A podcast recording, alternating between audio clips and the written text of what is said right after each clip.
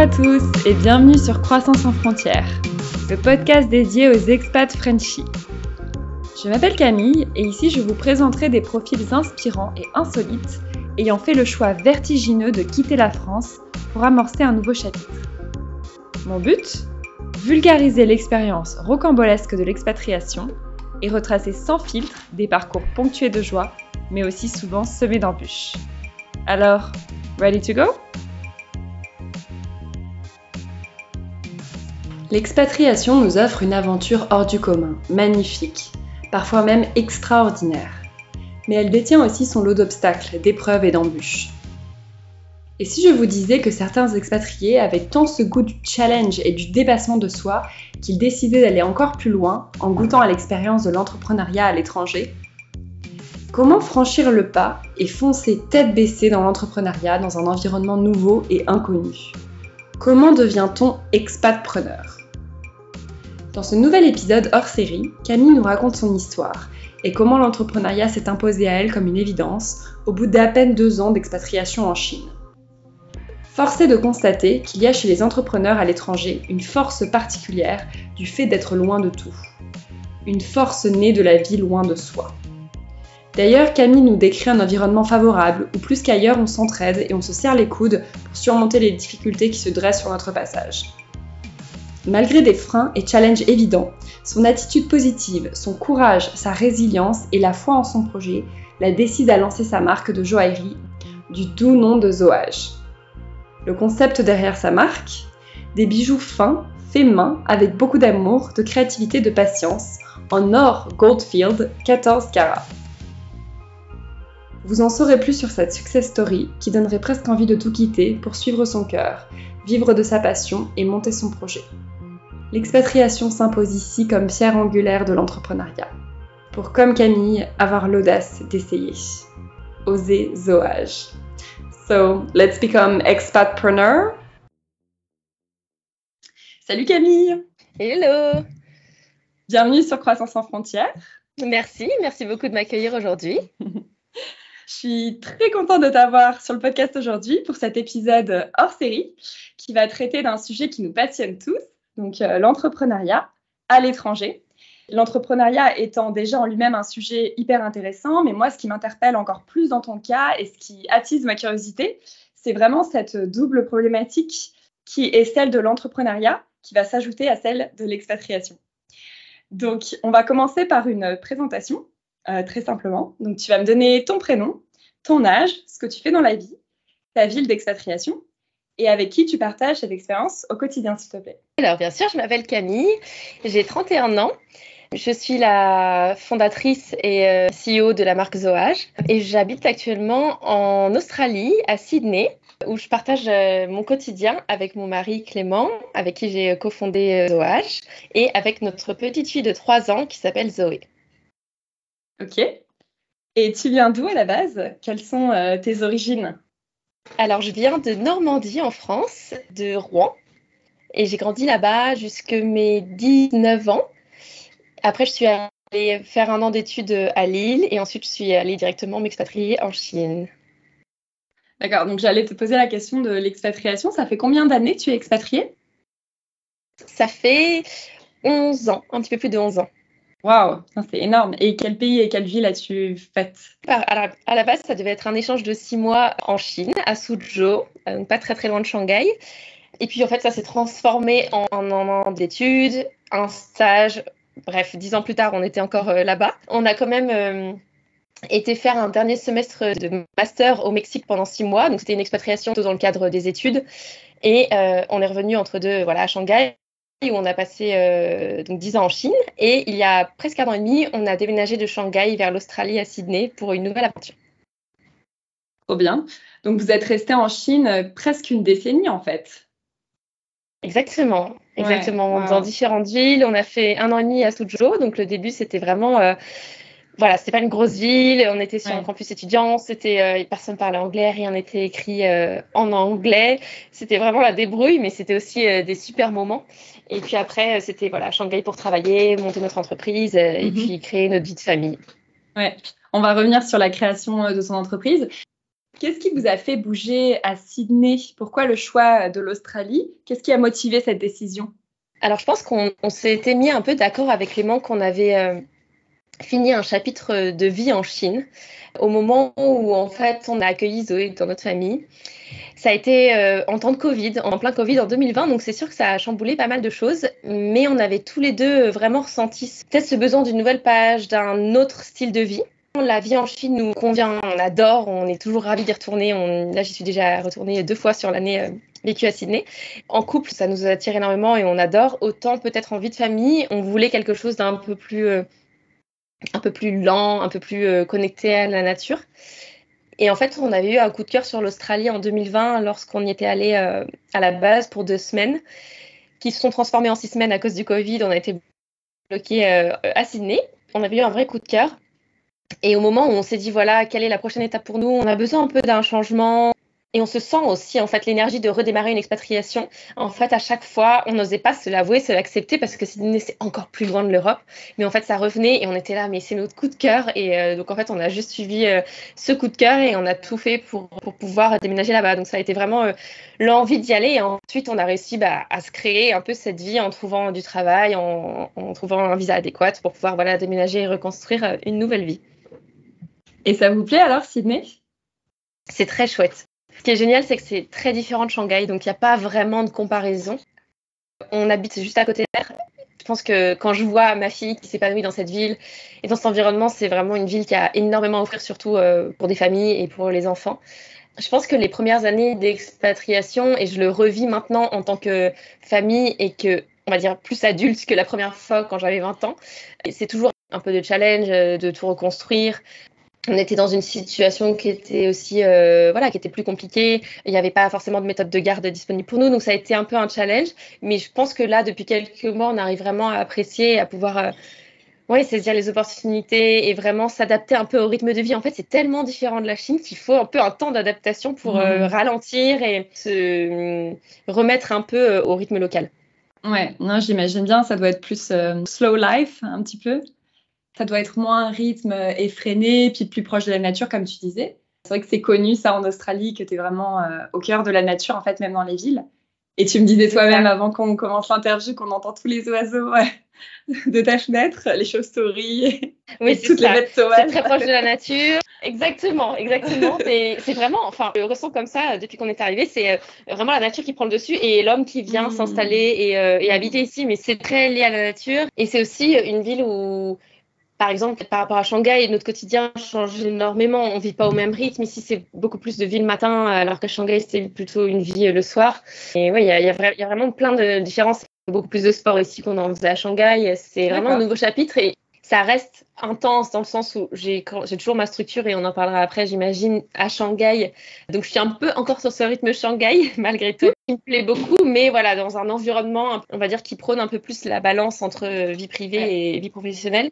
Donc j'essaie voilà, de trouver cet équilibre euh, qui n'est pas évident parce que Shanghai, ça nous habitue quand même, surtout pendant 10 ans, à un rythme un peu effréné de travail, de vie, euh, un peu sans arrêt. Mais, euh, mais en tout cas, mm. Sydney, je pense que c'est le bon moment de notre vie, où c'est le moment où on a besoin de cette parenthèse-là.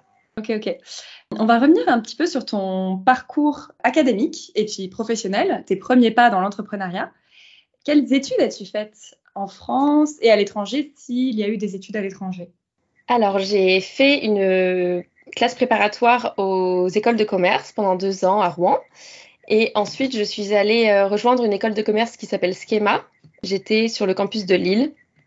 J'ai fait la première année obligatoire et dès que j'ai pu partir à l'étranger, donc dès le début de la deuxième année, je suis allée à Suzhou. Et j'ai fini en fait tout le parcours euh, entre la Chine et le Mexique. Et voilà, j'ai été diplômée en 2015 avec ce dernier semestre d'échange au Mexique. Et est-ce qu'à l'époque, tu savais ce que tu voulais faire dans la vie?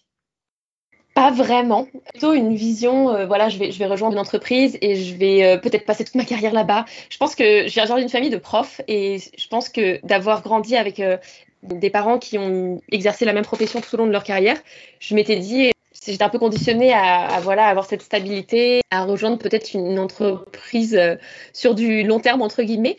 Et mais en fait, je me rends compte en regardant en arrière, même sur ces 10 ouais, un peu plus de dix ans que c'était tracé autrement pour moi quelque part. En fait, euh, mm. j'ai un peu essayé de faire ça, mais il y a un peu tous les signes, un peu peut-être le destin. Je sais pas trop comment l'expliquer, mais j'ai vraiment été poussée vers une, une, expérience entrepreneuriale. Qu'est-ce qui justement te poussait euh, vers ça? Quels ont été les signes qui t'ont dirigé vers l'entrepreneuriat? En fait, je les vois surtout quand je regarde en arrière et des anecdotes que j'entends de mes parents qui me rappellent que euh, à l'école primaire, j'étais déjà en train d'organiser des ateliers pour créer des bracelets euh, pour toute l'école. Voilà, j'aimais bien euh, gérer des projets, euh, partager ma créativité et entreprendre. Je fais toujours plein de choses, des petits projets entrepreneuriaux à l'époque. Et j'ai toujours été très créative, très manuelle. Donc, je pense que mhm. j'avais peut-être un peu ça dans le sang, mais qu'en fait, je me l'autorisais peut-être pas ou je le voyais pas, en fait. Et je pense que c'est en, rencontrant Clément, qui lui, pour le coup, a vraiment un profil plus entrepreneurial, que je l'ai réalisé, en fait. Et c'est ensemble, quand on a créé la marque, en fait, j'ai senti un peu cet élan en fait qu'il fallait euh, faire à deux et que c'était bon match et que voilà, on, lançait ce projet ensemble. Mais et, voilà, quand je regarde en arrière, je me dis mais oui, mais en fait c'était sûr. Enfin, ça me correspond totalement, hmm. mais euh, c'est vrai que j'étais peut-être pas apte à le voir ou à le recevoir. Ouais, ouais, mais c'est intéressant ce que tu dis parce que je pense que pour beaucoup de personnes, c'est un petit peu un trigger, tu vois. Euh, il y a un espèce, c'est pas vraiment un déclic, mais il y a un élément où soit c'est un événement, soit c'est une personne qui te pousse à faire de l'entrepreneuriat. Il y en a beaucoup, ça a été pendant le Covid, par exemple, parce qu'ils se sont retrouvés soit sans job ou soit ils s'ennuyaient à la maison. Et à ce moment-là, ils se sont réalisés qu'ils avaient cette âme d'entrepreneur. Donc, euh, c'est intéressant que toi, ça a été motivé par ton partenaire. Et quelque part, c'est génial puisque vous êtes aujourd'hui ensemble. Mais on va aussi revenir sur comment vous gérez euh, l'entrepreneuriat en couple parce que je trouve que c'est aussi un sujet euh, très intéressant.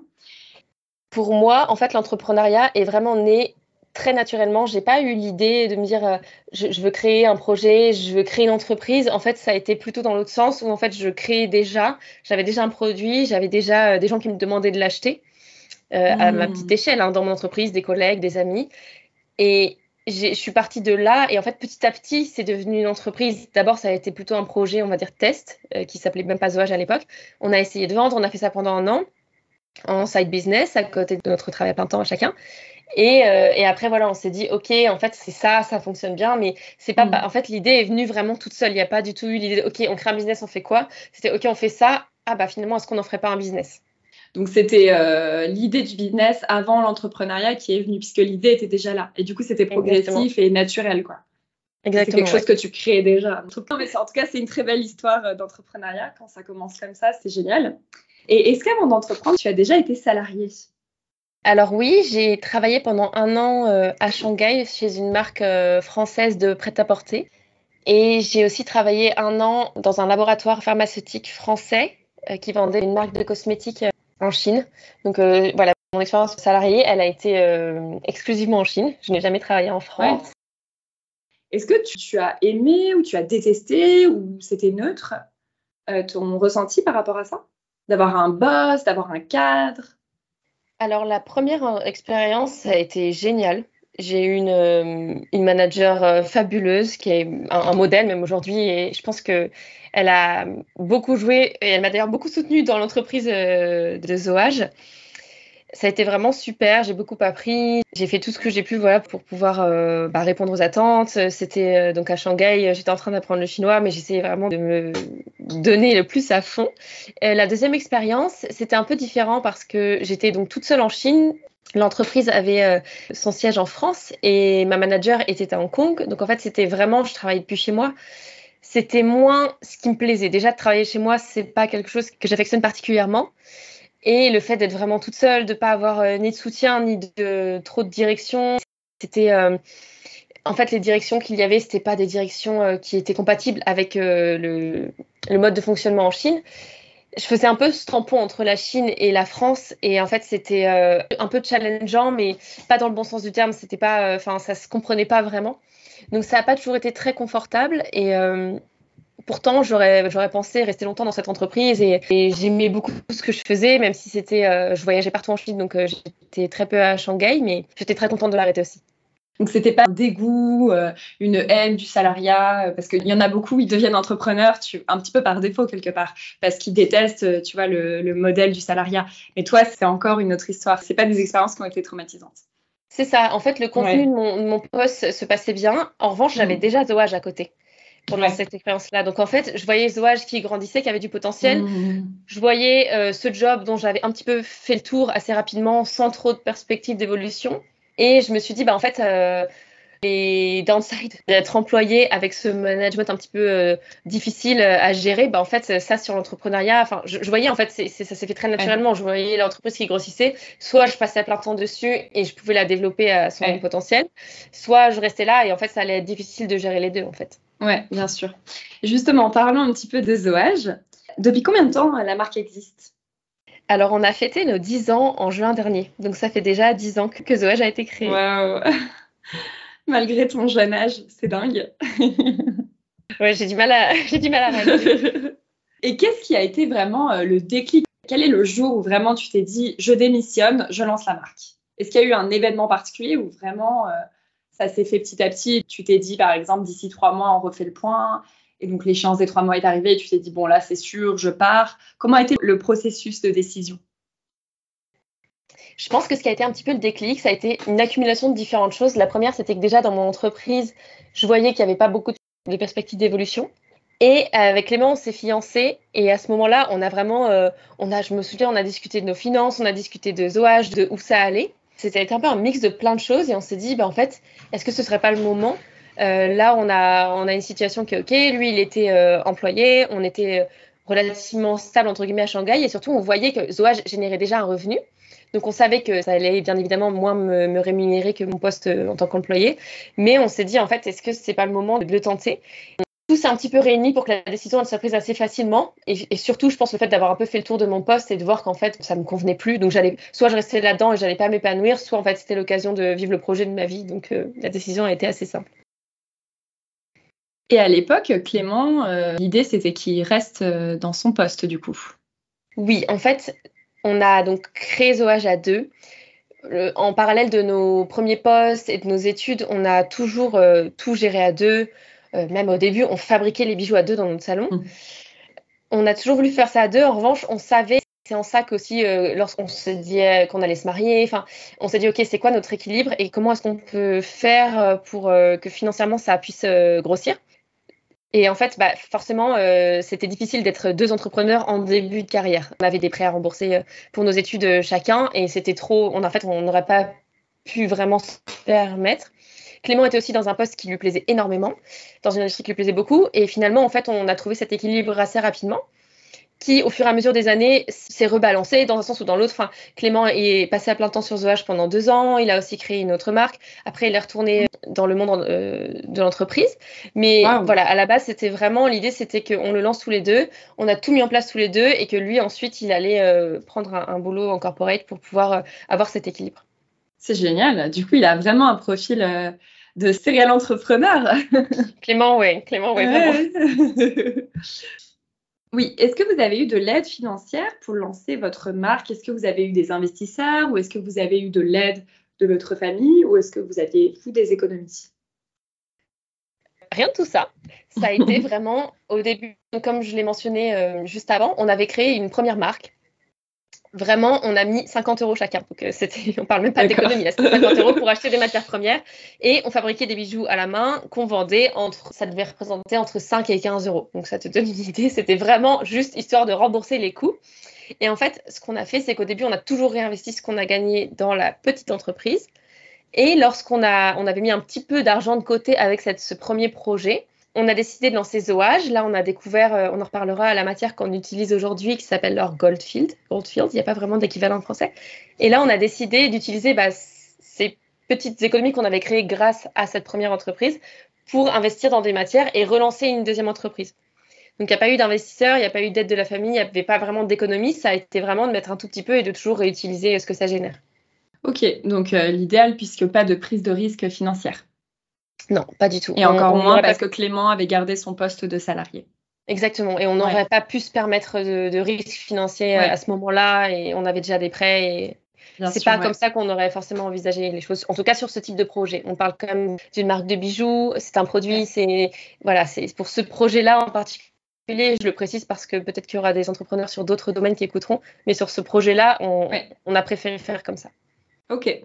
Et quelles ont été les démarches d'un point de vue concret pour créer votre marque?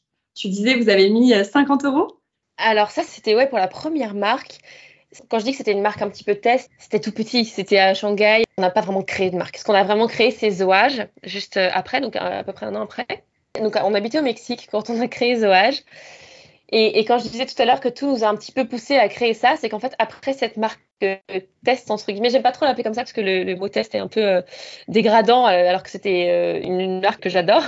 Mais on avait vraiment envie de créer une marque avec un concept, avec cette matière qu'on avait découvert qui, est fabuleuse, le Goldfield. Et on s'est dit, OK, là, on va vraiment créer une nouvelle marque autour de ce concept-là.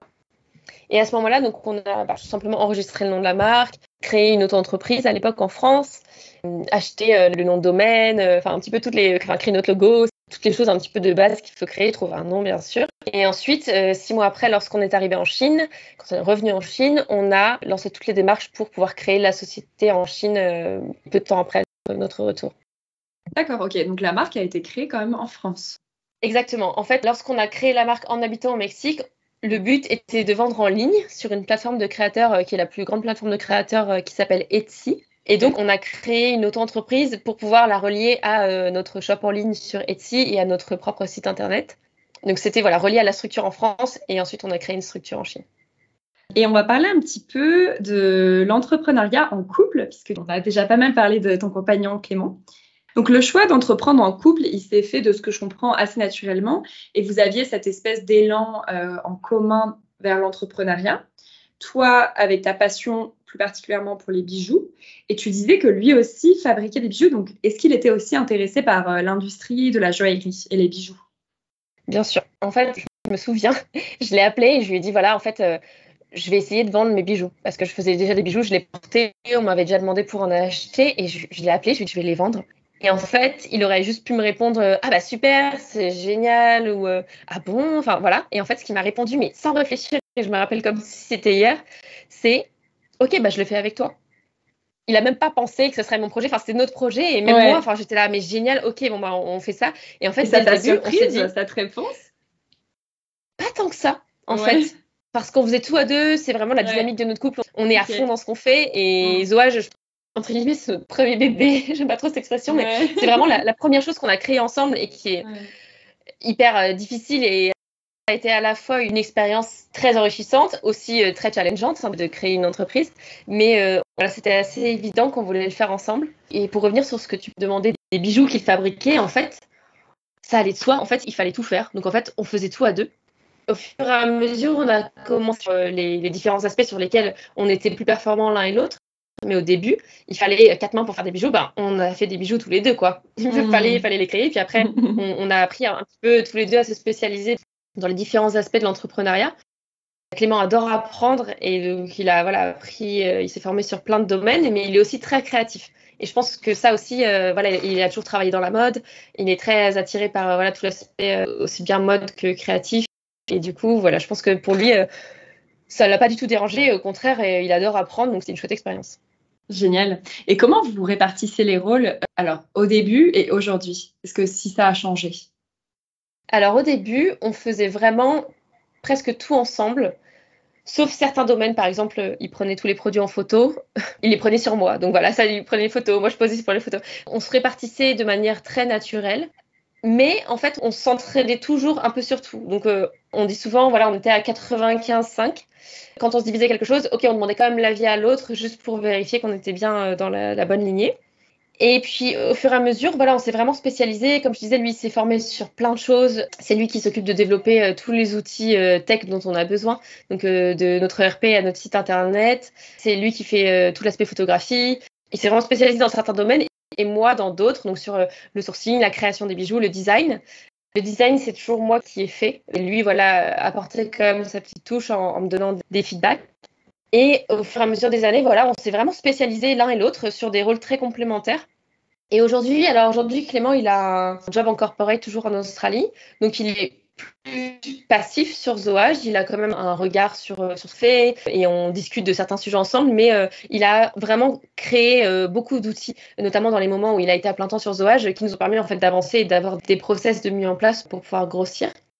Donc aujourd'hui, voilà, la répartition, elle est, il a toujours des domaines d'expertise sur lesquels il va, il va, on va pouvoir discuter, mais il a plus un rôle passif et moi un peu plus actif coup.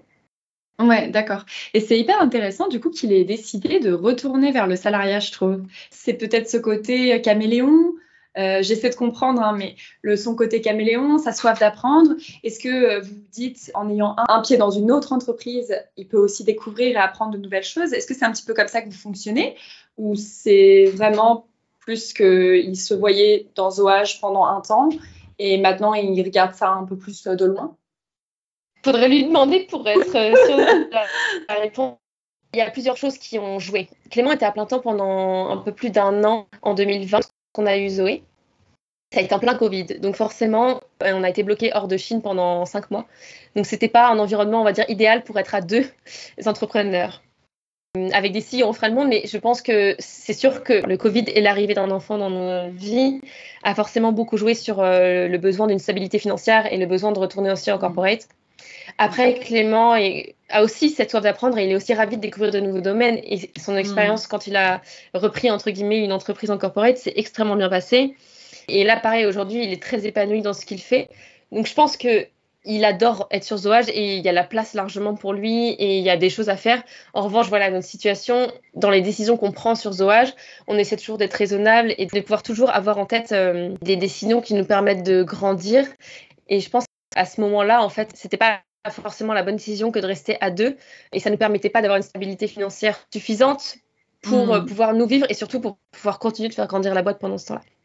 Est-ce que d'un point de vue euh, équilibre, donc c'est plus une question pour avant, puisque aujourd'hui il a quand même euh, un pas hors de l'entreprise, puisqu'il travaille aussi pour une autre entreprise, mais est-ce que quand vous étiez tous les deux à plein temps sur Zoage, comment vous arriviez à faire la part des choses? Est-ce que c'était difficile d'un point de vue couple?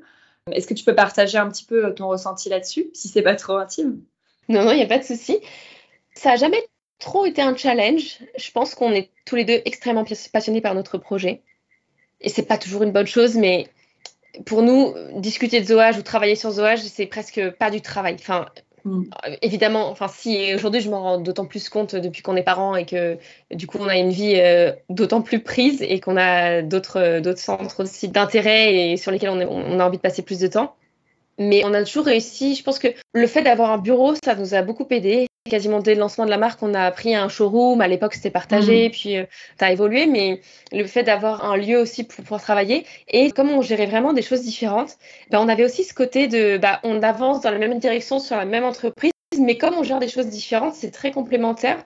Donc, on a toujours des choses à se raconter, mm. euh, des projets, et on se soutient beaucoup. Enfin, je soutiens sur ce qu'il développe, il me soutient sur ce que je développe. Et en fait, on... c'était un petit peu comme si on avait chacun nos jobs dans une même entreprise, mais que en fait, comme cette entreprise nous passionne, bah, on en parlait et ça n'a jamais trop été un, problème. Ouais. que, et les prises de décision aussi, c'est jamais conflictuel ou? Pas vraiment. Non. Non, je pense qu'on sait ce qu'on veut et on, savait ouais. encore ce qu'on veut. On discute, bien sûr que c'est toujours intéressant de comprendre voilà pourquoi l'autre pense par exemple différemment sur certains sujets, mmh. mais en fait on en discute et on arrive à comprendre et à se dire ok bah là en fait euh, ok sa décision elle est bonne et, et, non ça a toujours été assez naturel ça nous convient en fait d'avoir une entreprise ensemble et ça pose pas de challenge particulier. Je pense que le naturel, ça définit un petit peu votre projet de A à Z. c'est venu naturellement, entre vous tout se passe euh, hyper euh, naturellement. Tu te poses pas trop de questions finalement, mais tant mieux. C'est l'idéal, c'est pas toujours le cas. Il y a quand même des moments où c'était challengeant, notamment ce que je mentionnais juste avant sur euh, l'année du Covid, où on était tous les deux avec un nouveau-né, entrepreneur sur la même marque ça a été difficile, pas forcément mm. entre nous, mais ça a été difficile à vivre de devoir garder une entreprise euh, qui continue de tourner dans un contexte qui est, difficile, en plus en étant bloqué hors du pays dans lequel euh, on a notre activité. Donc ça a été difficile, le contexte a été difficile à certains moments, mais entre nous, pas spécialement, parce qu'en fait, on mm. sait dans quelle direction on va. Pendant ces dix dernières années, quel a été euh, le plus gros moment de doute? Est-ce que c'est ce que tu viens de dire pendant le Covid où vous étiez hors de votre euh, pays d'habitation ou est-ce qu'il y a eu d'autres moments euh, que tu peux citer comme des moments particulièrement challengeants? Alors oui, il y a eu ce moment pendant le Covid où en fait, euh, avec un nouveau-né, on a été rapatrié en France pour des problèmes de santé et ça a été très stressant bah, de ne pas pouvoir être sur place pour gérer l'entreprise. Ça, ça a été vraiment un moment pas facile. On a eu la chance d'avoir une équipe à ce moment-là qui a été là et on a réussi à tout garder et franchement, je les remercie toujours. Et on a aussi eu le moment, donc ça c'était vraiment tout au début du Covid, et on a eu le moment, en fait, l'année dernière, euh, lorsqu'on est arrivé en Australie, il y a un petit peu moins d'un an, où en fait tout le monde un peu a eu le Covid en Chine, entre guillemets. Et notre activité en Chine a pris un peu un coup à cause du Covid. Et les ventes pendant un mois ou deux ont été vraiment extrêmement basses alors qu'on était sur une très bonne lancée. Et ça, ça a été un moment aussi difficile parce que, un peu comme en, 2020, on n'était pas sur place pour gérer cette euh, crise. Et ça a été difficile. Ça a été très difficile aussi. Ouais, et on va parler euh, plus tard de la distribution dans quel pays vous êtes représenté, mais en deux mots, euh, j'imagine que votre plus gros marché, c'est la Chine aujourd'hui. Exactement. Ouais, donc forcément, euh, tout impact sociétal et économique en Chine vous impacte directement. Oui, exactement. Et tu parlais de l'équipe, justement, c'était une question que j'avais. donc au début, vous étiez tous les deux. Aujourd'hui, de combien de personnes est constituée l'équipe? Alors on a différents team members qui travaillent déjà dans différents pays. On est au total neuf, on va dire, à travailler sur Zoage. Alors pas neuf à plein temps, mais neuf à apporter un petit peu nos pierres à l'édifice. Euh, donc Clément et moi qui sont les fondateurs de la marque. On a en Chine deux personnes qui gèrent euh, toutes les opérations et qui travaillent dans notre boutique à Shanghai. On a deux autres personnes qui nous aident à fabriquer les bijoux. Deux freelances qui nous aident sur les aspects plus marketing et communication. Et une personne en France qui s'occupe de euh, toute la gestion des sites internet, du service client et d'envoyer les commandes en France. Et partout dans le monde en fait. Ah, donc vous êtes déjà une bonne équipe et puis euh, ouais éparpillé partout, c'est cool. Donc euh, vous êtes déjà tous rencontrés ou pas face to face? Non, non parce que il euh, y a des nouveaux, il y en a qui sont là depuis plus longtemps et c'est dans trois pays, c'est non. Alors après il y a juste on va dire celle qui est en France qui n'a pas rencontré les autres, on va dire, et les autres se sont un, peu, pas tous, mais un peu rencontrés. on travaille ensemble, mais on ne se voit pas vraiment souvent. Ouais, bon, ça marche aussi hein, après.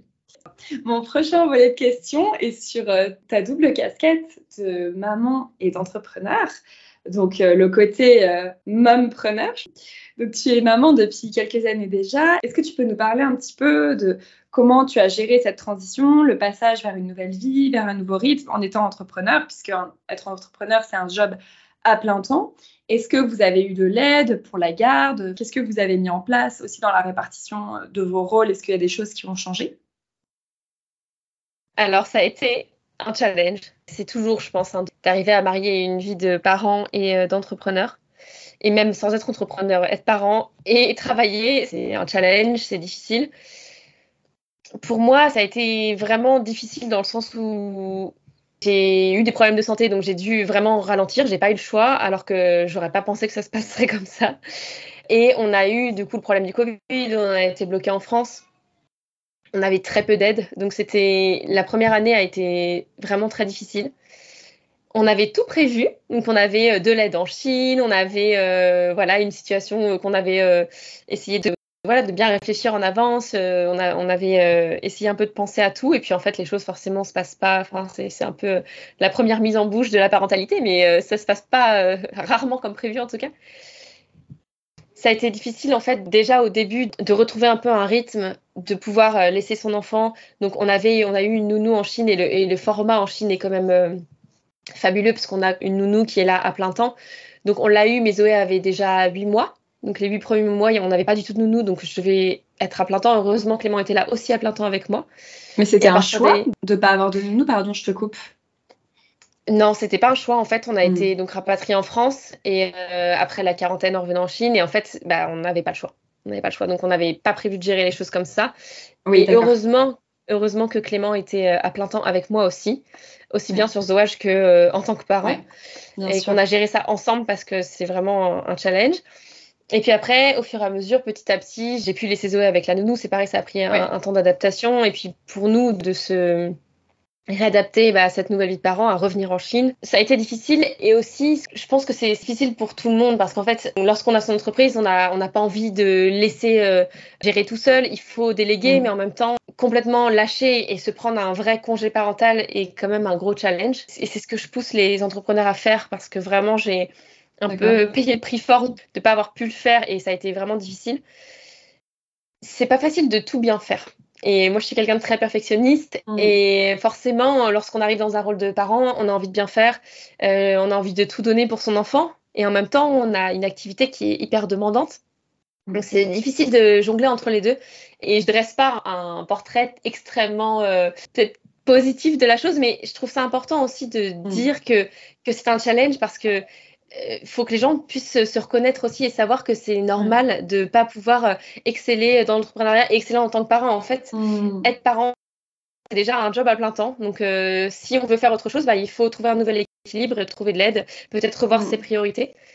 Au quotidien hein, et même en tant qu'employé, je pense que c'est un, équilibre à trouver et savoir mm. où on met son énergie parce que forcément, quand on devient parent, on a moins d'énergie. Et pour revenir sur l'aide, donc au début, on a eu de l'aide, donc des 8 mois de Zoé jusqu'aux 2 ans, jusqu'à ce qu'on parte de Chine. Donc on avait une nounou à plein temps, donc ce qui m'a permis de pouvoir euh, euh, gérer, euh, voilà, un petit, enfin, continuer à aller travailler au bureau, mais avoir en même temps la flexibilité d'avoir de l'aide à la maison et de pouvoir faire des allers-retours, notamment pour l'allaitement et, pour, pour pouvoir être avec ma fille. Tu l'as allaité jusqu'à quel âge? Je l'ai allaité jusqu'à deux ans et demi. Waouh! Donc ça a été, ça a été une... Merci. Ça, ça a été une magnifique Oh là là Ouais. oui, c'était difficile de, faire les deux. Hein. J'ai fait des ah, allers-retours tous les jours euh, pour pouvoir l'allaiter le midi. Enfin, Mais on l'a fait et euh, j'en suis hyper euh, heureuse. Ouais, ça a été vraiment une, expérience magnifique. et, en revanche, quand on est parti de Chine, là, on n'a plus eu d'aide. Donc, c'est-à-dire, il y a quasiment un an et demi, on avait un peu cette stabilité avec une à plein temps, l'entreprise, ma boutique, pardon, qui n'était pas loin de chez nous. Et là, donc, on est arrivé en Australie et là, plus d'aide. Donc, c'est-à-dire, euh, bon, impossible d'avoir une nounou ici. Euh, c'était vraiment hors budget. Ouais, C'était hors budget. Et, et, même, en fait, une crèche c'était extrêmement cher. Quand on arrive en Australie, on n'est pas encore, donc voilà, australien, ça prend quand même quelques années, donc on n'a pas le droit à toutes les aides euh, qu'ont les gens euh, locaux. Et euh, en fait, même le prix d'une crèche, c'était quasi inabordable. En tout cas, on a pris le, la décision d'inscrire Zoé à l'école à ses trois ans. Et donc en fait, il y a eu un an, un peu plus d'un an, pendant lequel je me suis occupée de Zoé à plein temps. Et ça, ça a été voilà, un chamboulement de, rythme parce que donc, ah je bah voilà, quand même, j'avais quand même le temps de travailler euh, et d'aller au bureau. Et là, j'étais à plein temps. Et puis Clément était extrêmement pris sur son travail. Il était vraiment parti toute la journée. Donc là, j'étais avec Zoé et il fallait que je gère Zoage. Et ça a été challenge. C'était challenge. comment tu faisais du coup euh, concrètement? Tu travaillais pendant qu'elle faisait sa sieste ou euh, le soir tu bossais du coup quand elle dormait? Comment tu gérais ça? Voilà, en fait, c'est pas quelque chose que je souhaite et que je recommande de faire. je l'ai fait parce qu'honnêtement, on n'a pas eu vraiment le choix. Mais c'est difficile parce que là, avoir un enfant, surtout un enfant entre 2 et 3 ans, qui a besoin de nous, en fait, euh, d'une attention euh, constante. C'est, ouais, c'était donc, je travaille pendant la sieste. Le soir, j'ai réduit mes heures de travail. Je veux pas, en fait. Bah c'est pas possible. C'est pas possible de gérer. Euh, une question qui me revient souvent.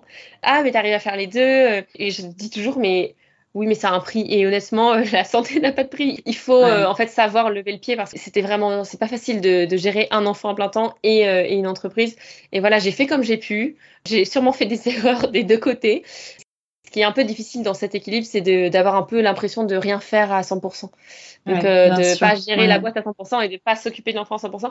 Et, comme je suis quelqu'un de très perfectionniste et que j'ai envie de tout bien faire, bah, j'ai tendance à, me surdonner et en fait, c'est c'est pas forcément bon. Donc, je l'ai fait et c'est bien que ce soit fini et, qu'on puisse avoir un équilibre euh, un petit peu différent maintenant qu'elle va à l'école pour tout le monde et qu'on puisse euh, se reconstruire un peu différemment. Waouh, quelle aventure. Mais euh, du coup, la marque, est-ce qu'elle en a pâti un petit peu cette année? Est-ce qu'elle a été ralentie ou, ou est-ce que vraiment tu as réussi à plus déléguer? Alors j'avais organisé avant de partir de Shanghai une équipe qui gérait en fait euh, toutes les opérations en Chine parce que je savais que j'allais euh, être avec Zoé au moins six mois. On avait prévu que la période où je m'occuperais de Zoé à plein temps à l'arrivée en Australie durerait six mois. Finalement, elle a, duré un an. Mais j'avais prévu pour ces six premiers mois d'avoir de l'aide et j'avais euh, un petit peu réorganisé euh, euh, aussi bien les meetings d'équipe que un peu toute l'activité pour que ce soit fait uniquement en Chine et me laisser voilà l'espace d'arriver, de, me réorganiser, de pouvoir démarrer à vendre en Australie et que la Chine soit relativement indépendante. Et oui, du coup, j'ai délégué à l'équipe en Chine tout ce qui était délégable et je mm. supervisais. Donc, j'étais là pour répondre aux questions, mais j'avais plus le temps d'être dans les opérations. Donc, en soi, théoriquement, c'était bien. En revanche, il y a quand même eu le contexte du Covid, euh, notamment sur la fin de l'année dernière, où en Chine, c'est vraiment venu impacter beaucoup d'entreprises. Mm. Et là, ça a été plus difficile. Ça a été plus difficile de gérer à distance euh, avec des employés malades ou avec un, mm. une boutique qui ferme. Ça a été un, peu plus difficile, mais j'ai l'impression que hum, le moment, et c'était ce moment-là euh, que je décrivais tout à l'heure qui a été difficile quand, avec le Covid en Chine, et que moi j'étais déjà en Australie, en fait, à ce mm. moment-là où ça a été le challenge, où on s'est dit, ça a été un peu un moment de doute, euh, comment on va réussir à se sortir de cette situation. On a participé à un salon B2B euh, à Shanghai et en fait, ça a hyper bien fonctionné. On a signé des, super contrats et c'est reparti. C'est reparti au moment où on s'est dit, en fait, euh, il faut qu'on trouve une solution. Et c'est en ça que des fois, quand je regarde l'histoire de Zoage, je me dis, mais c'était écrit ou quoi? Enfin, c'est pas possible. Et, qu'il y a un moment de doute. Ou... Et c'est pas facile à vivre, hein, d'être dans ces moments de doute hyper intenses d'avoir voilà toute son activité euh, depuis 10 ans qui est là-dessus. Après voilà, on se donne les moyens, euh, on s'inscrit, on essaie de faire tout ce qu'on peut pour que l'activité reprenne dans ce cas-là, euh, en tout cas l'année dernière. Et, voilà, c'est revenu. Mais oui, ça a été quand même challenge. Ouais, tu m'étonnes. Et toute la partie créative, du coup, que toi tu gérais normalement, tu l'as déléguée ou tu crées juste un petit peu moins pendant cette année, un petit peu entre parenthèses? Alors, ni l'un ni l'autre. Je ne l'ai pas délégué parce que c'est vraiment pas quelque chose que je pense pouvoir déléguer. Euh, tout le sourcing des matières, euh, toute la création, euh, la naissance des collections, les matériaux, etc. C'est vraiment quelque chose que je fais. Donc j'ai j'ai continué à le faire. En fait, justement, les sessions un peu plus intenses de, travail que je m'accordais, c'était vraiment sur ça parce que c'était vraiment une des seules choses que je pouvais pas déléguer. Ouais, ok. Et donc, quand on a eu, euh, par exemple, la visite de famille ici, bah, hop, euh, je, me suis mis euh, à créer une collection. Puis après, voilà, mmh. on, s'est organisé avec des vacances ou quoi, et j'arrive à faire des collections pour qu'on ait un petit peu un rythme bon, qui a été légèrement ralenti. Ouais. Mais. Mais ça s'est pas ressenti plus que ça, quoi. Ouais, c'est impressionnant. J'espère pas. Et juste parce que tu l'as dit plusieurs fois, j'ai l'impression, avec le recul aujourd'hui, tu ferais pas forcément les choses euh, de la même manière. Donc, est-ce que ta recommandation, si j'ai bien compris, ce serait vraiment pour les mamans entrepreneurs de prendre un temps off où on est complètement off, notamment après l'accouchement, et après pour se remettre un peu plus euh, à 100% quand c'est possible? Parce que toi, tu as beaucoup fait euh, les deux, tu as essayé de jongler entre les deux. est-ce qu'avec le recul, tu dirais que c'est ta recommandation ou j'ai mal interprété? Non, justement, ma recommandation serait de prendre une pause, de prendre le temps c'est quand même devenir maman, c'est quand même un changement d'identité, un changement de rythme, euh, que ce soit pour soi, dans son couple. Enfin, c'est la création, en tout cas pour la, le premier enfant. J'imagine que c'est pareil pour le deuxième, mais c'est tout un nouvel équilibre à recréer. Et ça prend du temps. Et en fait, euh, il y a des congés parentaux dans les entreprises. Et en fait, il faudrait que on les ait aussi dans l'entrepreneuriat. et d'autant plus parce que dans l'entrepreneuriat, souvent, on travaille jusqu'au dernier moment parce qu'on a envie de prévoir. Mm. Et, et j'ai plusieurs entrepreneurs autour de moi, entrepreneurs avec des E euh, autour de mm. moi. Qui, et, en fait, euh, quand elles me disent oui, du coup, euh, je travaille jusqu'au bout, puis après, au bout de quelques semaines, je fais ça, je reprends. Et en fait, je vais leur dire non. En fait, essayez le plus possible. Et je dis bien essayer parce que c'est pas toujours possible, mais de mm. prendre ce temps parce qu'en fait, c'est tellement important. Et même pour soi, en fait, pour si on se relance dans le rythme effréné de l'entrepreneuriat sans avoir pris le temps de mettre en place cette nouvelle vie, j'ai du mal à croire que c'est sans conséquence, en tout cas pour, euh, pour la maman. Et voilà, je pense que c'est nécessaire en fait de prendre ce temps. Et c'est difficile. C'est difficile de se dire bon, ok, je vais euh, step back et on va, je vais prendre ce temps, etc. Et des fois, on peut juste pas se le permettre. Des fois, on n'a pas mmh. d'employé ou on n'a pas envie que son business euh, prenne fin juste parce que on a eu un enfant. Enfin, alors que un congé maternité en entreprise euh, on ne perdrait pas son travail. Mais là, on a peur voilà, de perdre son activité. Bien sûr. C'est extrêmement difficile, mais mm. pour ne pas vraiment l'avoir fait par euh, pas vraiment le choix, enfin, je pense vraiment que j'aurais plus bénéficié de prendre un temps off vraiment et de revenir à mon rythme après plutôt que de devoir un peu tout jongler. Euh, c'était un peu overwhelming. Ouais, ok, non, très clair et merci pour, pour le partage d'expérience. si ça peut aider certaines, certains ou certaines, c'est top. On va parler un petit peu plus de l'entrepreneuriat à l'étranger, puisqu'on a déjà un petit peu parlé de l'entrepreneuriat en général. Pourquoi avoir choisi d'entreprendre en Chine et plus particulièrement à Shanghai? Alors, on n'a pas vu la Chine comme un marché particulièrement gros où on s'est dit, il faut aller en Chine, c'est là qu'il y a le marché. Pas du tout. En fait, on vivait déjà en Chine, on était venu pour nos études, on a eu un énorme coup de cœur sur le pays. Donc, assez naturellement, lorsqu'on a choisi de créer Zoage, c'était en Chine. On n'allait pas le créer ailleurs. Et en plus, la matière qu'on avait découverte, donc euh, leur Goldfield, n'existait pas en Chine. C'était vraiment pas une matière, il n'y avait aucune marque euh, vraiment qui l'utilisait. Donc on avait quelque chose à apporter en plus. Donc euh, c'était vraiment une décision très naturelle. On voulait vivre à Shanghai, donc c'est là qu'on allait créer notre marque. D'accord. Ouais, donc c'était un petit peu le hasard des choses, quoi. C'était un hasard et c'était pas vraiment un hasard non plus parce que à Shanghai justement il n'y avait pas beaucoup de marques de bijoux de créateurs. Peut-être que si j'avais été dans un autre endroit où j'avais vu que le marché était saturé, que c'était moins mm. porteur, on n'aurait pas forcément créé ça. Ouais. Là, en revanche, on sentait qu'il y avait l'espace d'avoir d'accueillir une marque supplémentaire, une marque de créateurs française. Voilà, c'était une décision qui a été faite en hmm. fonction du lieu de vie, mais aussi parce que le business s'y prêtait bien. Ouais, ouais, ouais. Et il y a beaucoup d'entrepreneurs français à Shanghai. Comment tu l'expliques? Je pense que Shanghai, c'est une ville qui va très vite hmm. sur tous les aspects. Et forcément, pour euh, l'entrepreneuriat, quand tout va vite, c'est hyper porteur. Tout est géré vite, on a accès euh, à tout en quelques minutes ou heures. Donc forcément, ça facilite certaines choses pour l'entrepreneuriat. Et je pense aussi qu'il y a cet esprit euh, assez entrepreneurial. J'ai l'impression que les, même les Chinois et les étrangers qui vivent en Chine, il y a un peu cet euh, élan entrepreneurial mm. où on se sent très soutenu, où c'est valorisé. Et donc, c'est un endroit où il fait bon d'entreprendre presque. Mm. Est-ce que tu trouves qu'il y a plus de facilité d'entreprendre en Chine qu'ailleurs, de ton expérience? Pas vraiment. D'accord. il, y a quand même, il y a quand même des difficultés. Ouais. Euh, des difficultés euh, juridiques, euh, enfin sur la structure, sur les différences culturelles. Peut-être que les choses se font plus rapidement et que comme il y a un réseau d'entraide, on arrive mmh. à, à, faire des choses et à faire tourner un projet peut-être plus rapidement et avec des barrières qui sont un peu différentes voilà, il y a quand même des process qui sont euh, compliqués sur plein d'aspects de lancer un business en Chine euh, qu'il ne faut pas négliger. Ouais. Moi, les deux aspects qui me sautent aux yeux sur euh, l'élan de l'entrepreneuriat à Shanghai, parce que c'est ce que je connais, mais je pense que c'est la même chose pour la Chine, c'est similaire. Tu l'as dit, donc c'est le côté rapidité. C'est un marché qui va très vite, où on a un petit peu l'impression que tout est possible, je trouve. Donc il y a cet aspect-là, il y a la grosseur du marché, enfin c'est le, deuxième plus gros marché euh, dans le monde. Après ça dépend des industries bien sûr, mais il y a un vrai potentiel économique, la croissance aussi, donc toute la partie économique qui est intéressante. Et après le dernier point que je trouve intéressant que tu viens de dire, c'est les étrangers qui sont à Shanghai sont un petit peu dans cet état d'esprit je trouve que c'est vrai pour beaucoup parce qu'en fait, finalement, après, je ne veux pas nous lancer des fleurs, hein, tous les ex de Chine, mais je trouve qu'aller en Chine, c'est tellement dépaysant, c'est tellement un pas vers l'inconnu qu'il y a un côté vraiment débrouillardise, en fait, que tu dois développer. Et euh, je pense que c'est peut-être ça, ce profil un peu plus débrouillard et du coup un peu entrepreneur que beaucoup d'étrangers ont. Oui, c'est vrai, tout à fait. Et quelles sont pour toi les plus grosses difficultés d'entreprendre à l'étranger? Tu as dit qu'il y avait quand même eu quelques barrières. Quelles ont été les plus grosses barrières dans votre cas? Il y a les barrières culturelles.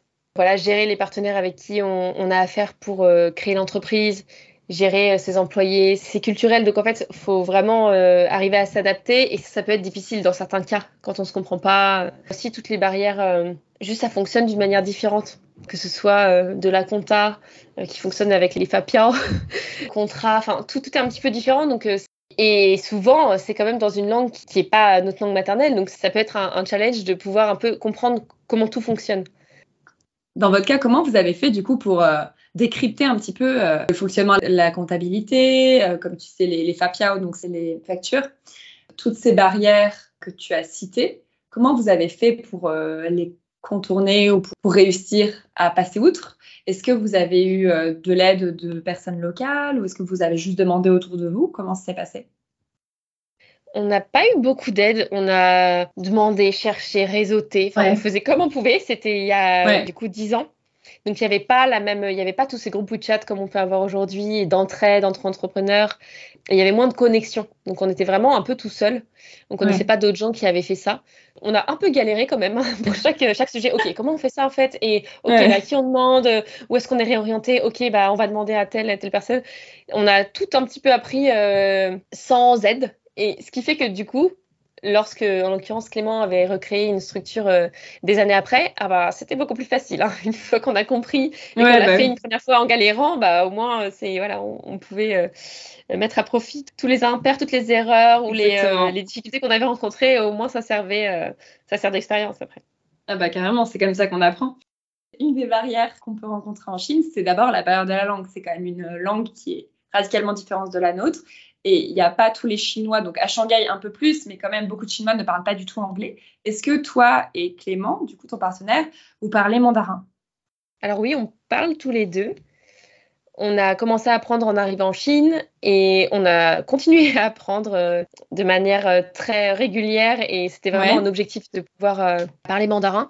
Et c'est la langue qu'on utilise, on utilisait en tout cas sur nos 10 ans en Chine, principalement dans nos jobs respectifs.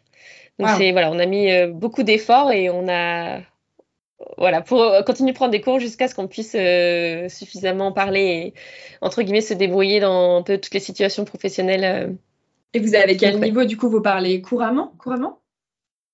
Un niveau business? On, a un niveau business, ouais. Ouais. On a passé, en Chine, il y a des niveaux de diplôme euh, de la langue, mais qui ont été un peu revus. Voilà, la HSK. Quand un peu revu, le dernier qu'on avait passé, ça date un peu, c'était en 2017, il y a 6 ans, presque 7 ans. Euh, on avait passé le 5 à l'époque, ça a été revu depuis, mais et en fait, c'était. Après, on avait arrêté parce que ça s'arrêtait aussi. C'est le 6. Bon, on a préféré plutôt se spécialiser dans nos business respectifs et apprendre le vocabulaire dont on avait besoin. Ouais, pour traduire un petit peu à nos auditeurs, HSK, euh, il y a jusqu'à 6 niveaux. Euh, après, ça a peut-être encore changé, mais en tout cas, il y a encore un an ou deux, il y avait jusqu'à 6 niveaux. Et à partir du niveau 4, on parle assez couramment. Et le 5, c'est déjà ouais, très très bon niveau, euh, niveau business. Et le 6, c'est encore plus perfectionné, mais impressionnant. Et bah, c'est sûr que je pense que ça donne un peu des ailes dans l'entrepreneuriat. Est-ce que tu penses que du coup, dans le pays où on entreprend, c'est capital de parler la langue je pense que oui. Après, je veux pas dire que c'est pas possible de le faire sans, mais en tout cas, à titre personnel, c'était hyper important et ça aurait été beaucoup plus difficile, en tout cas à l'époque où je l'ai fait. Parce qu'aujourd'hui, je vois plein de gens qui entreprennent à Shanghai et qui parlent pas un mot de chinois et ça se passe très bien.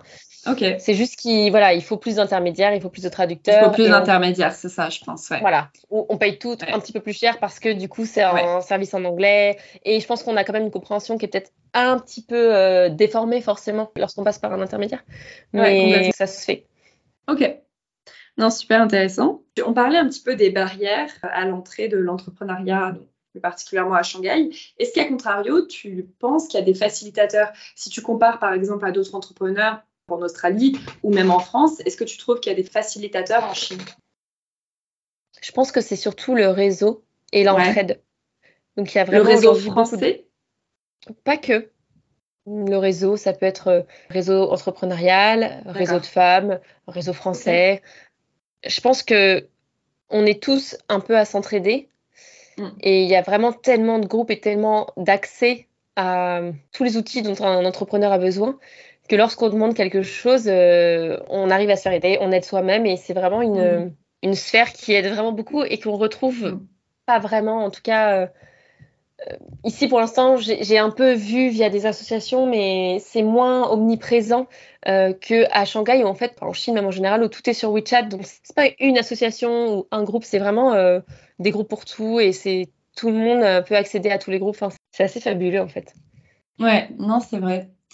C'est quelque chose qui revient beaucoup, le, fait que tout soit concentré sur WeChat. En fait, je pense que ça facilite vachement les choses puisque tout est plus simple en fait. On a l'impression que créer un groupe, c'est juste en un clic. Je pense que dans d'autres pays, il y a peut-être le côté, euh, il faut que je, pas, que je déclare mon association, que je fasse quelque chose un peu d'officiel, alors que en Chine, on a vraiment l'impression que en quelques clics, on peut créer quelque chose et on peut créer quelque chose à partir de rien, quoi.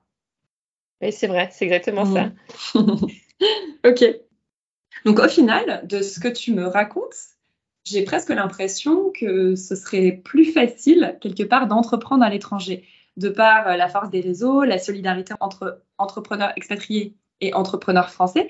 Est-ce que c'est quelque chose que tu ressens? Alors, tu ne peux pas vraiment comparer puisque tu n'as jamais vraiment entrepris en France, mais est-ce que euh, par euh, les conversations que tu peux avoir avec d'autres entrepreneurs, tu as l'impression que ce serait plus facile d'entreprendre à l'étranger?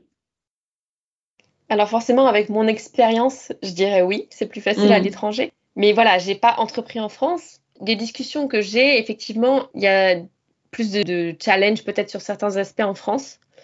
Après, je pense que ça dépend du projet, ça dépend de notre profil. Il y a des projets qui se lancent probablement mieux en France et d'autres mieux à l'étranger. Mais en tout cas, dans mon cas, oui, euh, j'ai trouvé ça euh, peut-être plus simple, mais sans connaître voilà, ce que ce que c'était en France. Après, au moment où on l'a fait, c'est vrai que le, lorsque je parlais de notre projet il y a dix ans en France à notre entourage, pour eux, l'entrepreneuriat, c'était vraiment pas quelque chose de commun. C'était bah, pourquoi tu, tu quittes un, un, job en entreprise bien payé pour aller créer une marque, mais qu'est-ce que tu fais? Enfin, Et c'est vrai que mmh. un peu ce climat Ouais, cette frayeur. Pas, ouais. Qui ne pousse pas forcément vers l'entrepreneuriat est un peu pesant en France. Et je pense que c'est en train de changer et, et ça a mmh. probablement peut-être même déjà complètement changé. Je, je, laisserai les Français parler là-dessus. Mais en tout cas, c'est vrai qu'en Chine, il n'y avait pas du tout ça. En Chine, ouais. euh, tous les gens autour de moi, c'était mais c'est super, ok, euh, qu'est-ce qu'on fait pour aider? Mmh. Et en France, c'était ah, mais qu'est-ce que tu fais euh, Oh là là, mais c'est pas un travail ouais. ça. Enfin voilà, c'était un peu plus. Euh, après, voilà, c'était il y a 10 ans. Oui, oui, complètement. J'ai l'impression que c'est très vrai ce que tu dis. Et je pense que, comme tu dis, c'était il y a 10 ans et c'est plus du tout la même chose aujourd'hui. Mais c'est intéressant aussi euh, l'environnement, comme quoi euh, c'est vraiment l'environnement qui te pousse, en fait, euh, en validant ton projet, en t'encourageant à le lancer. Donc, non, ça m'étonne pas. Je peux imaginer, en tout cas, ce que tu décris comme étant vrai, ouais. Et qu'est-ce qui te plaît le plus dans l'entrepreneuriat, alors?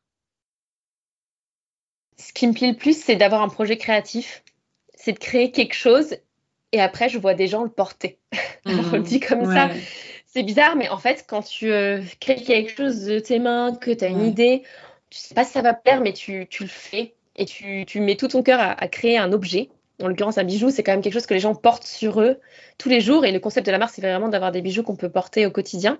Ouais. Ben, c'est fabuleux de croiser des gens qui portent tes créations, de voir qu'en fait, les gens, ça les rend heureux, ça les rend mmh. empowered. Je sais pas trop comment dire ça les rend confiants en eux ouais. de, de, porter le bijou, ça a une histoire, ils s'y attachent.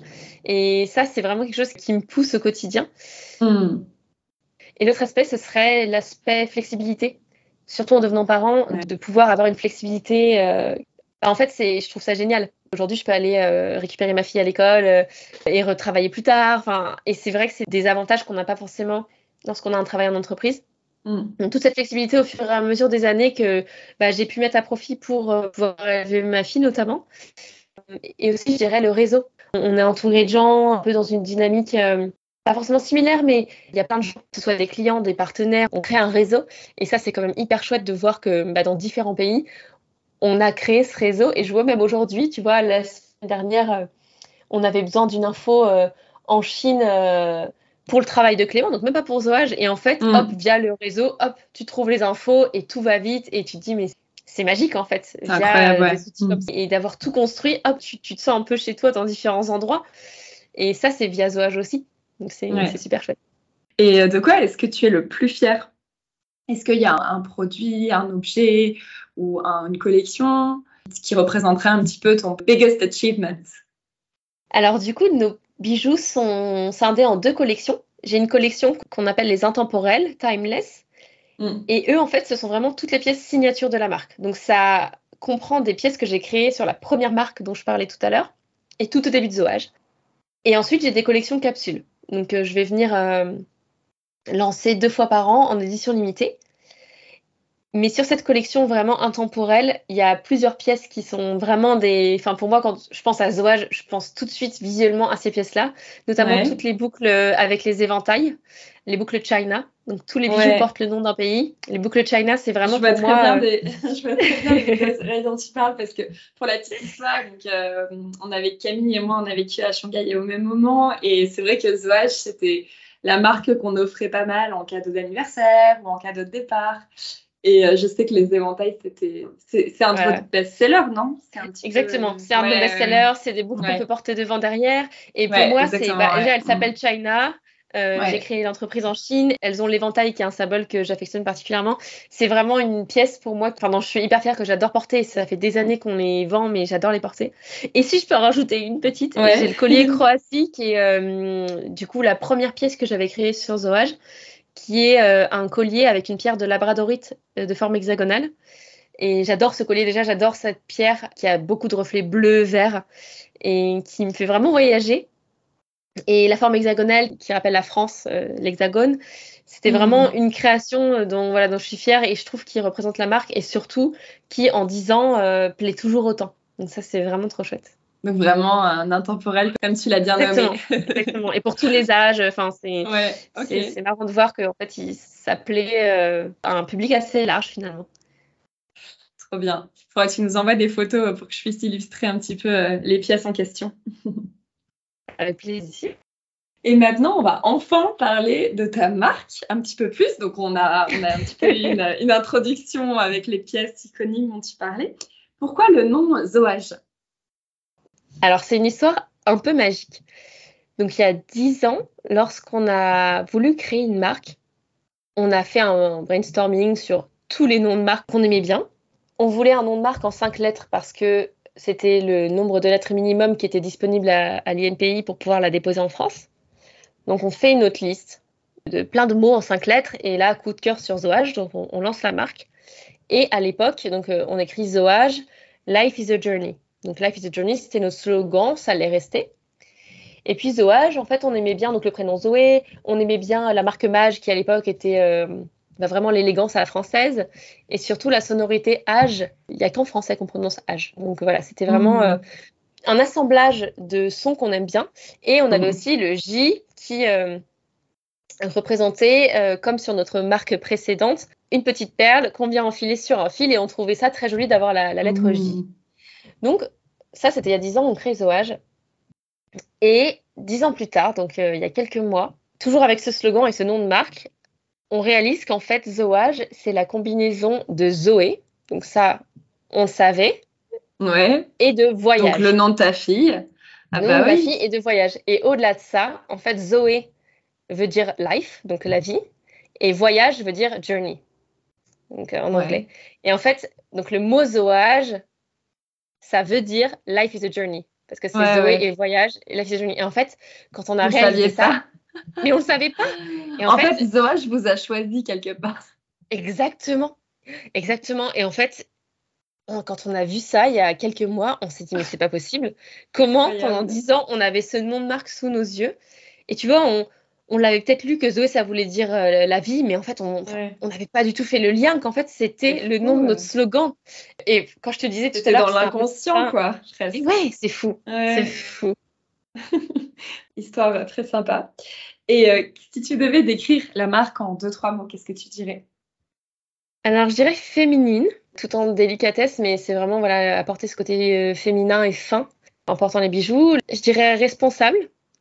Dans toutes les décisions qu'on prend, on essaie toujours de prendre en compte euh, tous les facteurs pour que ce soit euh, respectueux des gens avec qui on travaille, de l'environnement, de, que ouais. tout soit fait de manière euh, responsable. Et authentique. Je pense que quand je crée, j'essaie toujours de mixer plein de concepts et de faire vraiment quelque chose qui vient du cœur et qui regroupe vraiment ce que j'aime et qu'on puisse le porter. Ouais, c'est un, un, mot que je pense qui décrirait Zoage, authentique aussi. Et tu dirais que l'identité de la marque a évolué au travers des années ou c'est resté à peu près euh, homogène? Je pense relativement homogène. Ça a ouais. forcément un peu évolué parce que j'ai évolué. Forcément, il s'est ouais. passé euh, quelques années. Et souvent, en entrepreneuriat, et surtout sur des produits comme le mien, on est un peu sa clientèle euh, cible. Donc, mmh. Forcément, j'ai évolué. Donc aujourd'hui, je vais plus avoir tendance à, à vouloir euh, m'adresser à un public qui me ressemble, qui est maman, qui a des passions similaires aux miennes, etc. Mais c'est quand même assez, euh, c'est resté assez, euh, assez linéaire. Ouais. Assez linéaire, oui, merci. D'accord. Elle a grandi avec toi, la marque. Ouais. Non, ça Exactement. fait sens. Mmh. Et euh, on va enfin parler du Goldfield. Est-ce que tu peux nous expliquer un petit peu ce que c'est? Et comment tu traduirais? Parce que tu sais qu'il n'y avait pas vraiment de traduction en français. Et alors, de ce que je comprends, c'est vraiment votre, euh, comme on dit euh, en marketing, le USP, le Unique Selling Point, c'est vraiment la signature et un peu la technologie euh, derrière vos bijoux. Dis-moi si je me trompe, mais est-ce que tu peux nous en dire un peu plus? Oui, c'est ça. En fait, la première marque qu'on avait créée, c'était vraiment, on travaillait avec des matières basiques, entre guillemets, donc du laiton et des perles. Et hum, lorsqu'on a découvert donc le Goldfield, donc c'est, voilà, il n'y a pas d'équivalent. Parfois, je lis hors laminé, mais c'est vraiment, en fait, c'est un concept qui est américain et qui est breveté aux États-Unis, donc euh, c'est Goldfield. On a découvert donc cette matière euh, en voyageant aux États-Unis, et en fait, c'est aujourd'hui la meilleure alternative qu'il existe à l'or massif. Donc c'est vraiment une matière qui va contenir entre 50 et 100 fois plus d'or que le traditionnel plaqué or, dont on entend parler plaqué or doré à leur fin. Donc le Goldfield contient environ 100 fois plus d'or. Et au lieu d'être appliqué, donc euh, sur le, cas du plaqué or, c'est vraiment, euh, je, compare souvent un peu à un top coat. On va juste venir appliquer une très fine couche d'or. Là, dans le brevet, parce que c'est une matière brevetée aux États-Unis du Goldfield, l'or est incrusté avec chaleur et pression. Donc c'est un peu technique, mais en fait, c'est donc une couche très épaisse d'or qui est incrustée et en fait qui va du coup pas partir avec le temps, qui s'entretient comme de l'or massif et dont on ne peut pas être allergique, qui se nettoie. Enfin voilà, c'est vraiment un bijou qui est fait pour euh, durer sans avoir à mettre le budget d'un bijou en or massif. Donc l'idée c'était vraiment voilà d'avoir euh, des, jolis designs qui peuvent être portés tout le temps, qui résistent à l'eau, qui sont vraiment là au quotidien sans euh, casser la tirelire non plus, parce qu'on n'a pas forcément envie de mettre plusieurs centaines d'euros dans un bijou de s'enlacer. Là, c'est un entre-deux, en fait. Ouais, c'est génial. Je t'avoue que je connaissais pas.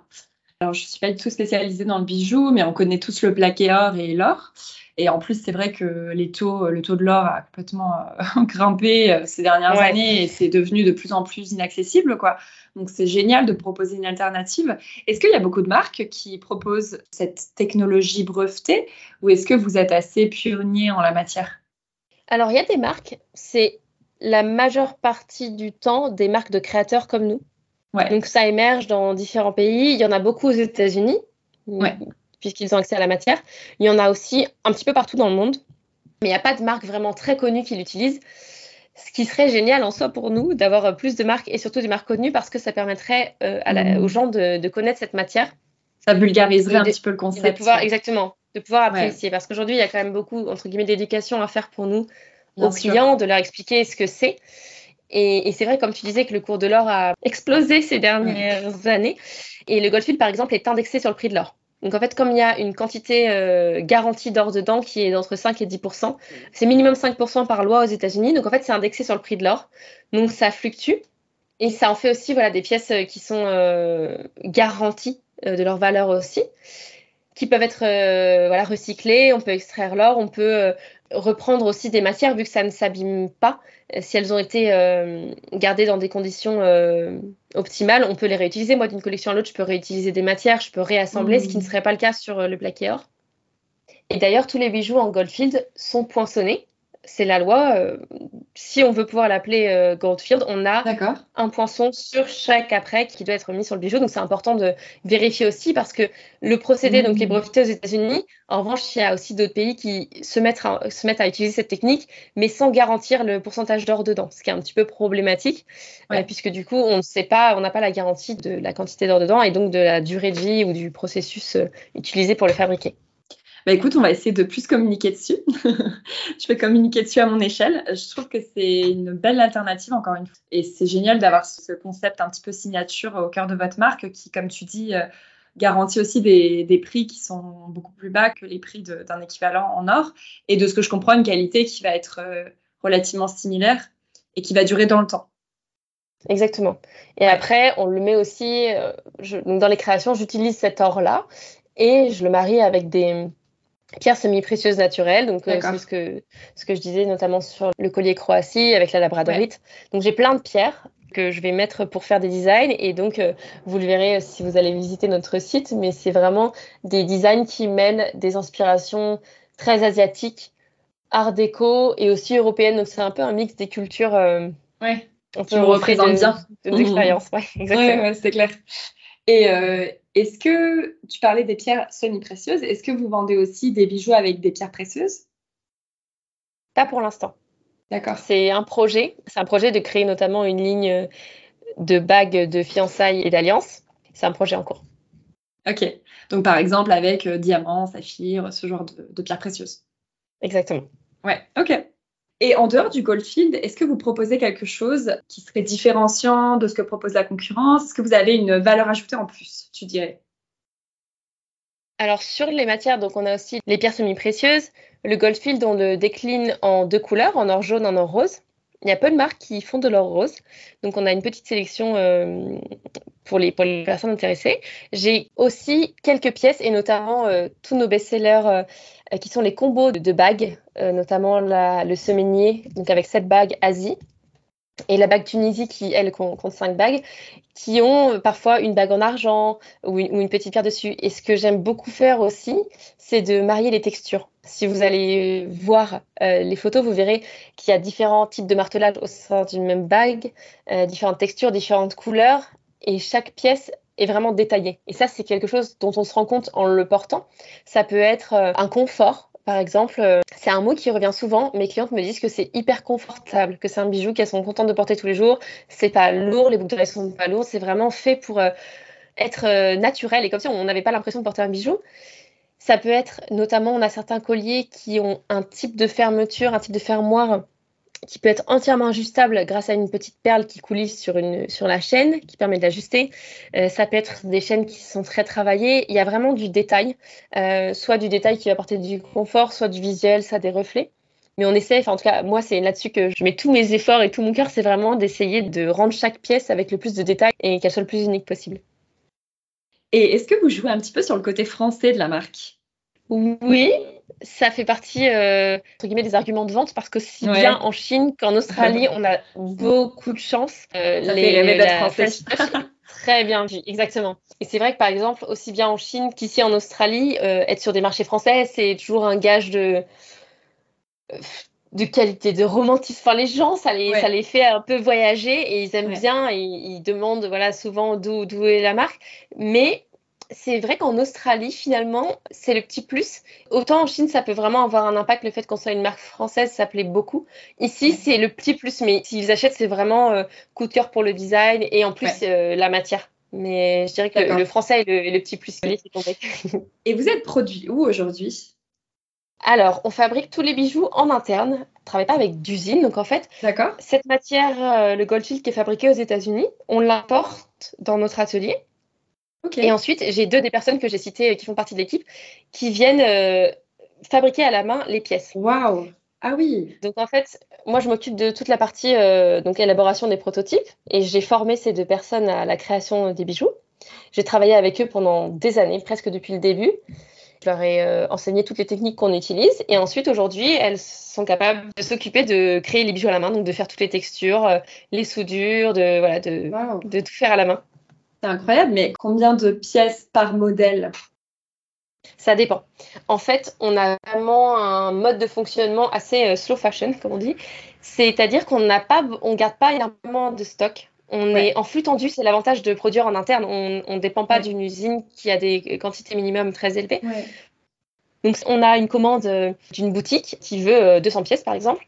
Eh bien, on peut créer en une semaine, allez, une semaine, les 200 pièces pour cette boutique. Si en fait, on fait des réassorts un petit peu tout le temps, donc on produit en général deux fois par mois en fonction des besoins. Et l'idée, c'est vraiment de garder du stock donc en France et en Australie pour les boutiques en ligne parce que physiquement c'est plus loin de là où on produit, mais de garder un stock euh, qui soit raisonnable et pour en fait euh, pouvoir toujours euh, se réapprovisionner et surtout ne pas avoir un vendu. Donc on a une politique où on fait pas de solde, on va en prix juste toute l'année et surtout voilà on n'a pas de trop gros stocks. Si un design fonctionne moins, bah, on, ne va pas en reproduire plus ou à l'inverse on peut même le démonter et refaire un autre design avec. Voilà, on a cet avantage de tout faire en interne qui nous permet de gérer nos stocks euh, en footage. C'est encore plus impressionnant. Où est-ce qu'on peut vous trouver aujourd'hui? En termes de distribution, vous êtes vendu en ligne, mais vous avez aussi des points de vente physiques? Exactement, donc on est vendu sur notre site zoh.com on livre partout dans le monde. Donc, on a, comme je disais, différents stocks, donc aussi bien en Europe, en Australie et en Chine, donc qui nous permettent d'acheminer toutes les commandes, peu importe d'où elles viennent. Donc, c'est assez rigolo de voir de nouveaux pays émerger euh, assez régulièrement et de voir que nos créations sont portées un peu partout. On a aussi une boutique donc sur Etsy qu'on a gardée active, qui est celle sur laquelle on a démarré. Et ensuite, on a notre boutique physique, notre flagship à Shanghai, dans le quartier iconique euh, de l'ancienne concession française sur la rue Anfu. Donc ça, c'est vraiment notre boutique, euh, celle où on crée, où on peut vraiment retrouver toute la collection. Et ensuite, on a un réseau de boutiques partenaires. Donc souvent, ce sont des concept stores qui distribuent plusieurs marques de créateurs. Et ça, on en a en France, en Chine, je suis en train de développer ça pour l'Australie aussi. Mais l'idée, c'est voilà, de travailler avec des revendeurs euh, qui ont euh, voilà, un concept euh, un peu slow fashion comme nous et qui mettent en avant l'artisanat et les jolies matières et les marques de créateurs. Et on essaie voilà, de, de faire des partenariats avec ces boutiques-là. Donc, vous pouvez retrouver la liste des boutiques sur notre site internet. Et puis, on fait aussi plein d'événements un peu pop-up, donc sur des marchés de créateurs. dans différents pays en fonction de là où je suis et de là où mon équipe est. Ok, et l'Australie, du coup, il y a un vrai potentiel business ou, ou pas pour la marque? Alors oui, j'ai commencé il y a peut-être huit mois à vendre en Australie, donc j'ai commencé à vendre sur des marchés de créateurs. Et je vois clairement que la matière qu'on utilise, elle plaît beaucoup ici parce que le rythme de vie, être au bord de la mer, faire du sport tout le temps, le fait que ça, la matière résiste à l'eau, c'est vraiment un argument clé. Mmh.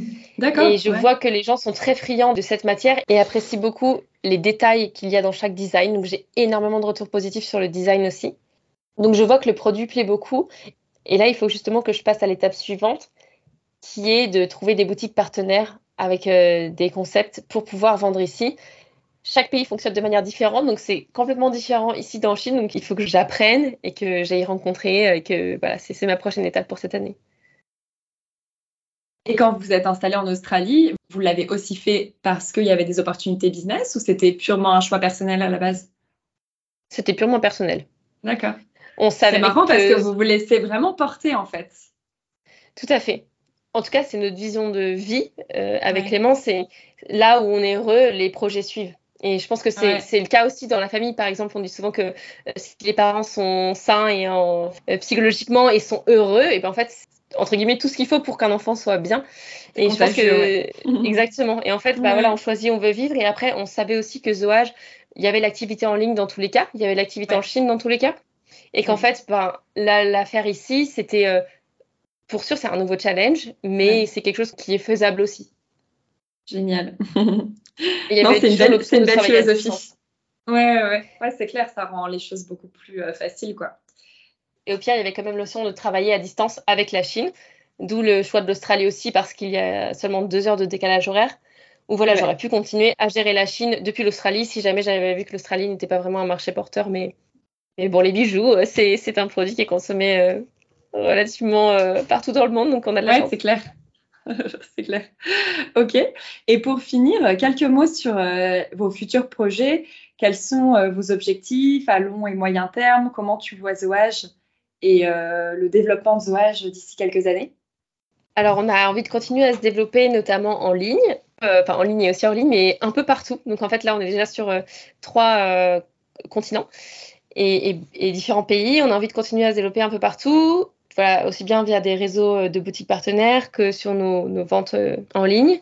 Et puis euh, d'essayer un peu de passer à l'étape supérieure, voilà, pour grossir, donc que ce soit soit avec un investisseur, soit potentiellement une revente de la marque à, long terme. mais c'est des projets sur lesquels on, on, travaille et on espère que ça va continuer à bien se développer sur les années prochaines. Et tu as une idée d'une nouvelle marque à développer plus tard? Pas encore. Quand je suis, quand, j'ai la tête dans, mon projet. C'est pas obligatoire. Hein. C'est juste que je pensais à Clément qui, qui apparemment a, déjà créé une nouvelle marque. Est-ce que toi, tu es un espèce de céréal entrepreneur aussi? Ou est-ce que tu penses que voilà, c'est ton bébé et il évoluera avec toi, mais tu vas pas forcément développer autre chose à côté? J'ai plutôt tendance à penser que ça va évoluer avec moi. Et notamment, tu vois, depuis que j'ai eu Zoé, j'ai beaucoup de nouveaux sujets qui ont émergé, sur lesquels je suis en train de me former, qui me passionnent. Et en fait, notamment autour de la maternité, de la parentalité, j'ai beaucoup de choses que j'adore. Et en fait, plus j'avance avec Zoage et plus je me dis qu'en fait, ça peut être aussi hébergé sous le concept de Zoage. Et c'est d'ailleurs un des critères quand on a choisi un nom de marque. On voulait pas un nom de marque directement relié à la bijouterie. On voulait que ce soit un peu un mmh. concept, un lifestyle euh, pour héberger plusieurs choses. Donc, euh, je pense que c'est l'aventure de notre vie, donc ça va nous emmener mmh. euh, là où on voudra. Génial. Bah écoute, merci beaucoup Camille, c'était un échange absolument passionnant. Euh, merci à toi. une expérience, euh, enfin merci déjà d'avoir partagé cette expérience sans filtre, avec beaucoup de détails. Et je te souhaite plein de bonnes choses. Je vais essayer de communiquer à mon échelle sur Zoage parce que c'est une très bonne marque. Et je vous souhaite beaucoup de succès pour l'avenir et puis plein de bonheur en Australie, personnellement et professionnellement. Merci beaucoup et bonne continuation pour le podcast. Merci Camille. Bye bye. Bye.